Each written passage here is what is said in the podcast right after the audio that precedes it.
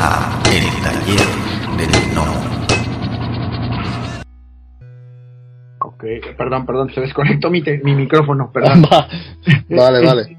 Yo hablando y no me escucha. Oye, este, pues el trabajo es, es, es, arduo, no es así como que uno podría imaginar que es así como que, no sencillo, porque ningún trabajo es sencillo, pero ah, tienes que tomar mucho en cuenta lo que comentabas, no te quise interrumpir, pero lo que comentabas de tomar en cuenta pues el estilo del dibujante, este si se adapta o no se adapta a lo que a lo que tú quieres que, que, contar, ¿no? Porque a final de cuentas eh, lo que tú lo que tú quieres contar, lo que tú quieres expresar, tú lo pones en líneas, pero hay que tomar en cuenta que lo que eh, la, hay otra persona que lo va que lo va a poner en, en, en cuadritos, ¿no? En viñetas, vaya y eso, eso también es importante, ¿no? Que tomes en cuenta la visión de la persona que va a terminar dibujando lo que tú quieres contar.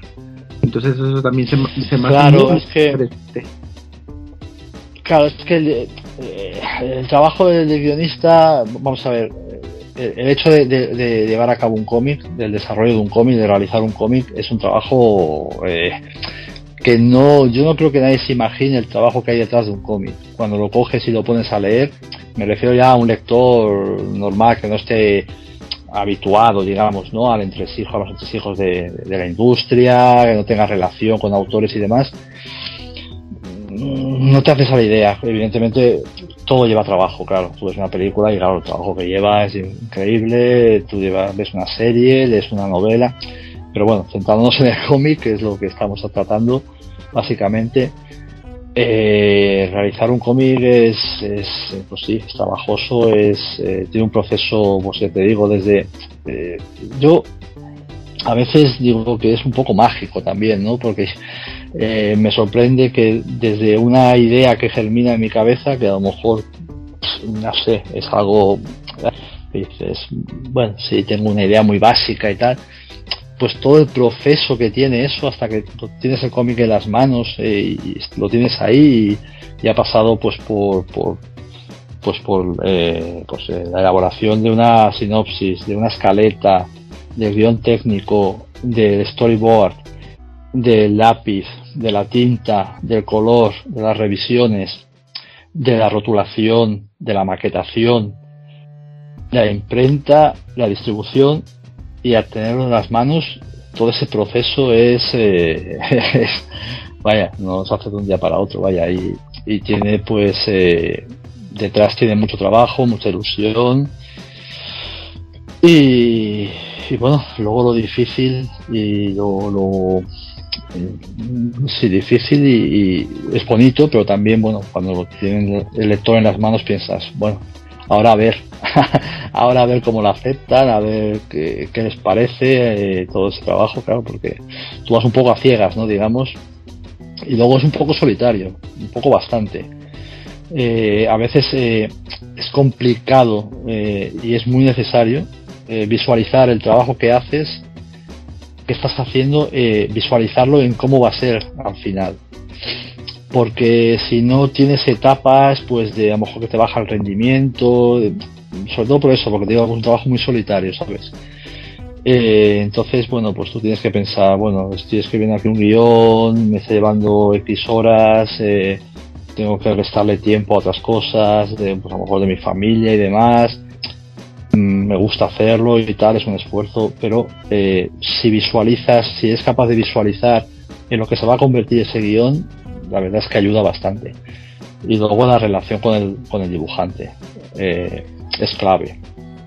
Eh, yo creo que eh, evidentemente hay cada uno es, tiene su personalidad y demás. hay dibujantes con los que creas un vínculo mucho más estrecho que con otros. Pero siempre, siempre la relación en, este en este trabajo es, es, es crucial. Es crucial porque bueno, se van a compartir pues eh, pues mucho tiempo ¿no? de, trabajo juntos de, bueno pues de cosas casi eh, que tú interiorizas las vas a exponer eh, cosas personales porque al final bueno tú estás proyectando muchas veces experiencias personales formas de tu forma de pensar y demás en las historias es es casi inevitable, ¿no? De alguna manera, más literalmente que otras, pero bueno. Y la relación con el dibujante en cuestión es, muy importante. Yo intento que, que, siempre el dibujante se sienta parte del proyecto. Yo no, no es mi proyecto que se lo proponga un dibujante. En principio sí, vale, eh, pues es mi idea, pero el proyecto tiene que ser de los dos siempre, siempre. Y, y la forma de trabajar pues tiene que ser en equipo siempre y bueno pues es, es la clave. Yo siempre les digo a mis dibujantes a los dibujantes con los que trabajo no son míos a veces somos un poco posesivos eh, siempre les digo siempre les dejo la puerta abierta a que me sugieran cosas a que me comenten cualquier duda o lo que quieran evidentemente decirme. Yo soy bastante flexible. Normalmente cuando, cuando escribo algo sé por qué lo escribo tengo mis eh, mi, mi forma de trabajar no mi la palabra mi modo superandi por decirlo de alguna manera. Y sé por qué añado ciertos elementos y por qué los personajes hacen lo que hacen y demás. Pero no está de más que bueno pues, pues a lo mejor te sugieran alguna cosa que tú en ese aspecto puedes decir ostras pues es verdad oye a lo mejor si tiro por aquí resulta más interesante para el personaje o para la historia o lo que sea. Y, por el otro lado igual, yo lo que le pido al dibujante es que me pase siempre el storyboard eh, para poder pues eh, comentarles si le quiero comentar pues a lo mejor algún plano o, o, lo que sea alguna, alguna eh, escena que sea algo más dinámica etcétera vaya y es muy importante. El trabajo de guionista, además, no solo eso, no solo de guionista, ¿no? Es un poco de relaciones públicas, casi, tanto con, con los dibujantes, a veces, como con los propios editores. Porque yo me ocupo de mover siempre los proyectos y, bueno, pues eh, con el paso del tiempo, evidentemente, y con el hecho de, de ser bastante pesado, entre comillas, de picar piedra, ¿no? pues ya me van conociendo, ya tengo relaciones, ya tengo contactos y demás. Pero bueno, es un proceso que no se hace de un día para otro. Es un proceso lento, es un proceso que requiere eh, tiempo, que requiere paciencia y sobre todo que requiere aceptar muchas negativas hasta que recibes eh, pues alguna respuesta positiva. Y ahí también tienes que ser bastante fuerte. Sí, sí, ahorita bueno, no te quise interrumpir de nuevo, pero tocaste varios temas muy interesantes. perdón. Uno. Todo tranquilo, ten cuidado. Perdón, perdón. Uno.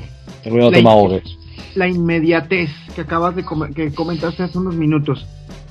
Que, que bueno, desafortunada o afortunadamente, el internet te da esa inmediatez que en la publicación no lo tienes. ¿Por qué? Porque publicas el cómic, lo trabajas, tienes tu idea, haces todo ese proceso que comentaste, que apuntaste perfectamente, escribir, dibujar, entintar, maquetar, hacer, publicar, de editor, regresar, distribuir, y ya lo tiene la persona, la persona en las manos. Pero muchas veces ya tienes que estar empezando a trabajar con el número 2, eh, porque a tiempo, ¿no? Entonces la gente el público, ya eh, la persona que lo va a tener, empieza a hacer sus comentarios, pero tú ya estás trabajando con el número 2 y esa, esa retroalimentación que comentas este, llega tarde, por así decirlo, entre comillas, porque tú ya estás trabajando con el número 2 para empezar ya a imprimir luego muchas veces cuando te empiezan a llegar los primeros comentarios del número 1, ¿no? Y luego muchas veces la gente no lo entiende de que, eh, ah, es que puede ser esa ruptura, ¿no? no me gusta cómo va, no me, no me está agradando cómo está haciéndolo, pero pues es, es, es la manera de trabajar. A diferencia de los que publican en internet, que, no, que vaya, hacen también su proceso, pero el, la respuesta es inmediata. Tú te das cuenta de que, si, de que si le gustó o no le gustó o por dónde va la historia, a diferencia de cuando lo, lo, lo, lo, lo publicas en físico no tienes ya esa, esa respuesta la tienes con ese delay de tiempo que a lo mejor no te da tiempo de mm, mm, vaya corregir de alguna otra manera este lo que pueda lo que pueda comentar el público no claro es que bueno ahí hay varias varios aspectos. Uno primero eh, sobre todo eso, eso puede ocurrir más en, el trabajo en cadena que son las grandes de Estados Unidos, pues como Marvel o DC, ¿no? que tienen fechas de entrega muy muy ajustadas y, bueno pues es un poco eso es un poco en cadena el trabajo y luego en Europa es distinto porque los eh, la elaboración de un álbum eh, bueno queda casi más pactada entre el autor y, el, y la editorial no eh, sobre todo se da margen para ver si puede si funciona bien esa, esa publicación ese álbum ese cómic eh, para ver la posibilidad de sacar el siguiente, pero eh, si funciona bien y sacas, y sacas una segunda parte o lo que sea, eh, bueno, eh, el proceso puede dilatarse, puede dilatarse a lo mejor un año, dos, o depende. Yo he esperado por publicaciones europeas más de dos años para tener el siguiente álbum. Entonces, ahí sí que te da tiempo, te da margen de ver la aceptación del público, de ver las opiniones y demás. Eh, también es verdad que, hay que ser un poco, eh, no sé cómo decirlo, mm, mantenerte un poco al margen, al margen, ¿no? de ciertos aspectos de, opiniones y demás, que el público es soberano, evidentemente, y tú cuando publicas un cómic, cuando, cuando el lector lo tiene en la mano, ya deja de ser tu obra, es la obra de, los demás, ¿no? Eh, y para, para ello está hecho. Pero eh, bueno, es bueno, es bueno mm, tener cierto margen creativo, por decirlo de alguna manera, frente a la inmediatez y frente a la facilidad, digamos, de, de las opiniones y demás y de mantenerte un poco entero en ese aspecto, de tener cierta personalidad y saber lo que tú quieres hacer con tu trabajo. Evidentemente, si tú publicas algo y, no funciona bien y el editor te dice hay que darle una vuelta a esto porque no, no está yendo bien, a ver qué puedes hacer. Bueno, pues a lo mejor te tienes que adaptar y, y intentar contentar de alguna manera más. pero bueno, no sé si a mí personalmente no me ha pasado, no sé el caso, vaya. Eh, y se perdería un poco de bueno, pues de personalidad en la obra, por decirlo de alguna manera. Eh, ¿qué, más te quería comentar? se me ha ido. Frente a esto de. de ah, ¿qué, me, me, has comentado antes? No, no te apures. Me dime, dime. Me has un comentario que me interesaba desarrollártelo, pero ahora, ahora no me acuerdo. Se me ha ido. ok. No, no, no. Es que te. Bueno, fue, fue primero del. Vaya, de la, de la inmediatez eh, ahorita te, te pregunto, eh, eh, comentaste de la relación con el, que también que tiene que ser estrecha con el dibujante, que porque de hecho de esas, de esas relaciones se da, ¿no? O sea, por ejemplo, puedo recordar relaciones tortuosas que ya hicieron cosas extraordinarias como Chris Claremont y John Byrne con los con los X-Men de los ochentas, ¿no? Que eran dos egos que se, dos egos que como, como la frase esta que tocó eh, el Joker en, eh, en Dark Knight, ¿no? Eh, es cuando choca una fuerza imparable contra un objeto inamovible. Exactamente fue esa, relación, ¿no? De John Byrne con Chris Claremont en los 80. Este, eso sí, eso es, eso es muy cierto. Y también comentaste que, eh, vaya, que, que, tienes ese contacto con el dibujante que le estás pidiendo, pues los, los previos de cómo, um, de cómo, de cómo va a narrar la historia. Pero aquí se me ocurre algo. ¿Tú cómo eres? ¿Tú eres de ese, de ese, tipo de escritores que tienen un guion cerrado? Eh, ¿Me explico? Eh, mira, página 1 van a ser tanta cantidad de viñetas este, en la viñeta 1 quiero que, que, se vea una escena eh, desde, no sé, desde, desde una eh, vista de gusano, van a aparecer tales, tales, este, tales personajes y se va a decir esto. O lo narras o lo, o lo pides más de que, bueno, quiero que en la página 1 van a pasar esta serie de, de, de, acontecimientos con esta cantidad de diálogos y lo dejas más abierto a que el dibujante lo cree desde su, desde su visión qué tipo de escritor eres. ¿Eres más eh, cerrado, entre comillas, por así decirlo, que tienes un guion más estructurado, que es lo que tú quieres, o lo dejas más abierto para que el dibujante desarrolle un poco más su creatividad? Vale, eh, hago inciso. Lo que te quería comentar antes era que eh, gracias a las redes sociales, evidentemente, me han facilitado mucho el trabajo. Eso es así. He conocido a mucha gente, la facilidad con contactar con autores, con dibujantes y demás es asombrosa, con, bueno, eh, la verdad es que lo digo porque a veces demonizamos un poco a las redes sociales, en ciertos aspectos es normal, pero lo que es el aspecto laboral y para contactar y mantener un contacto estrecho y demás es, eh, es estupendo. De hecho, yo soy administrador del grupo de Facebook de la cantera del cómic que está diseñado, digamos, para formar de tandes creativos. Ahí la gente va y pues yo soy guionista, busco dibujante para tal, yo soy dibujante, me gustaría y se forman grupos creativos. la idea es ayudar a contactar a la gente. Entonces, bueno, voy a hacer ese inciso porque me parece interesante. Y sobre lo que me comentas, estilos de a la hora de escribir, a ver, yo es que creo que si si tú le dices al dibujante, eh, mira, yo quiero que pase esto de esta página y luego le pongo los diálogos, tú no eres guionista. o sea, si para mí no eres guionista, sinceramente. Una cosa es darle libertad creativa al dibujante, que eso siempre hay que dársela, pero otra cosa es que haga tu trabajo. Eh, yo soy de los guionistas, bueno, pues, eh, de los que cojo y primero planteo la sinopsis y luego el guion técnico, ¿no? Y el guion técnico consta de la descripción de viñeta. El plano eh, lo dejo más, más abierto a la interpretación del dibujante, en ese aspecto es una de las, de las partes de, que tiene más libertad, digamos, ¿no? Por decirlo de alguna manera, a, no ser que tenga algún plano concreto que yo lo visualice así y necesite que sea así para que funcione como yo quiera. Entonces se lo, se lo, se lo desarrollo, digamos, se lo explico en, en la descripción de la viñeta.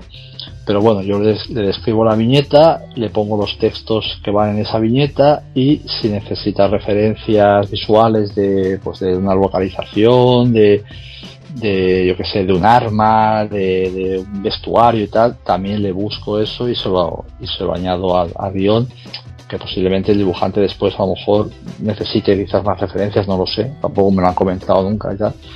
Y luego, pues él también o ella también busque referencias y demás, ¿no?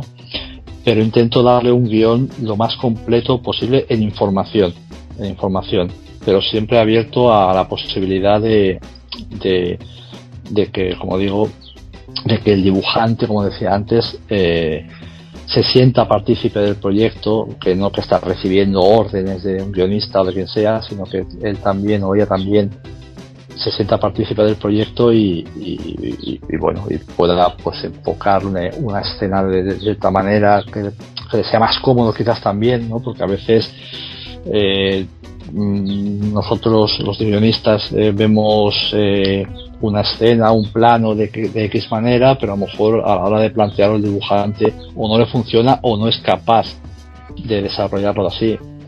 Siempre hay alternativas, eh, se estudian y se cambia y, o sea, en ese aspecto, pero ya te digo, yo intento que el guion esté, esté, completo y transmitirle todo lo que quiero que sepa del guion y por qué y, y toda la información que necesite. Porque eh, no sé, eh, el hecho de, el otro hecho de decirle, mira, ponte a hacer, dibújame esto, que luego le pongo yo los, los textos y ya tenemos. Eh, para mí eso no es escribir un guion, la verdad. Ah, duro. Eso duro, duro. está bien, está bien, ¿no? funciones, la verdad.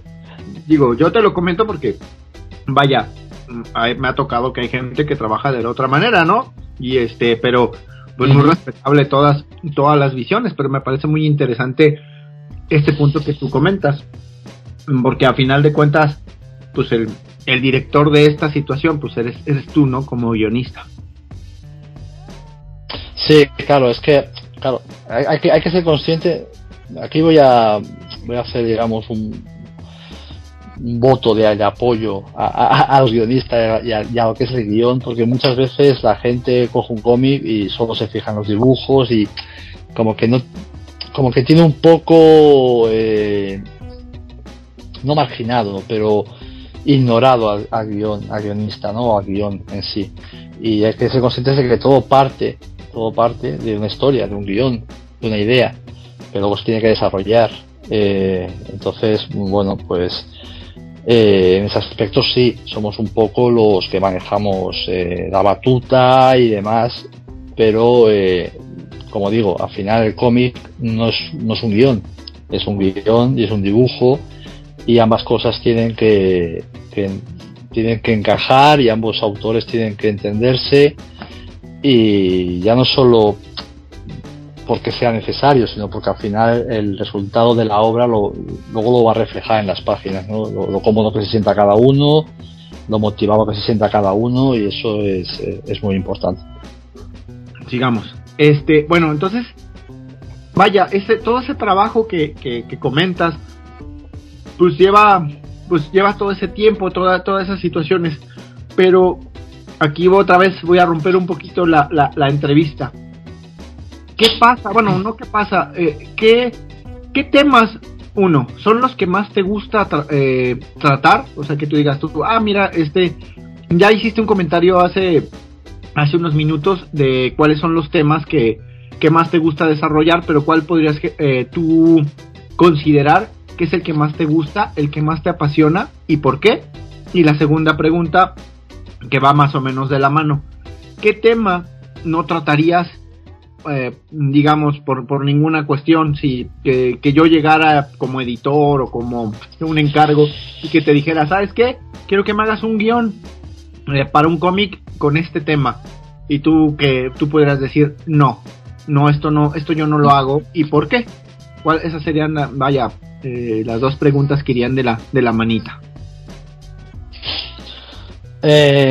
pues sí ya te comentaba antes yo me siento muy cómodo me gusta mucho el género negro eh, ahora mismo me apasiona mucho el, el, tándem que forma Brubaker y Phillips. Eh, me parece que eh, es de lo mejor que puedo encontrar a la hora de leer. Ya no solo por el, por el, por, el género, por el tema que trata, ¿no? por el estilo, sino pues porque es un, es un, un dúo que, que está muy compenetrado, que trabaja muy bien juntos y que yo creo que no tiene obra mala. Eh, el género negro, pues como te digo, el terror también es un, es un género, es un estilo que me gusta mucho. Pero bueno, también me gusta la fantasía, la ciencia ficción. Eh, o sea, no, no, realmente no me siento incómodo en ninguno, ¿eh? en, ningún, en ningún género. Ya te decía que lo que más me costaba de sí era es al histórico, pero porque también requiere de mayor información, de mayor investigación, porque tampoco soy muy bueno en historia, pero, pero bueno, eh, todo proyecto tiene su, no sé, su encanto y su, su parte que bueno pues que siempre te hace crecer creo yo como como eh, profesional como como autor. Y eso eso se agradece evidentemente eh, y si me viniesen a hacer un encargo de algo concreto, bueno, por, yo creo que por estilo quizás algo underground, porque el underground yo lo asocio a algo muy personal, un estilo muy personal, muy, eh, no sé, que, que, lleva asociado pues eh, una idea, una, una, forma de comunicar muy personal. Mm, creo que creo que ya de por sí nadie me encargaría algo underground por eso, ¿no? Porque creo lo asocio a, a, a, un tipo de historia muy personal, vaya, a una, forma de trabajar muy personal. Eh, quizás algo de humor, no porque no porque no tenga humor, porque eh, creo que soy creo que tengo bastante que practico bastante la ironía a lo largo del día y tal y bueno en ese aspecto pero me parece un, un estilo, pues por ejemplo, no sé, una revista satírica como el jueves aquí en España, pues me resultaría más complicado, ¿no? Eh, elaborar quizás guiones de, ese tipo. pero bueno, en general, ya te digo, ni le tengo miedo a nada, ni creo que, que no, que no pueda, digamos, eh, enfrentarme a, a distintos estilos y demás. Y de hecho, ya te decía antes, es importante que, que así sea, eh, desde mi punto de vista, porque sales un poco de la zona de confort y, bueno, de alguna manera, pues eso te, ayuda a crecer como, como autor. Pues muchas gracias que han llegado hasta el final del podcast. Si les gustó el contenido, por favor, denos like, compartir, suscríbanse o pónganos un comentario en la plataforma donde nos escuchen para que podamos llegar a más personas. Muchas gracias. La voz y la producción de este podcast estuvieron a cargo de Adro, a un guion de El Piedra. Para todas sus dudas, sugerencias y comentarios, tenemos la siguiente dirección de email: tallerdelnomo@yahoo.com. Gracias y hasta la próxima. Este fue el podcast del Taller del Gnomo.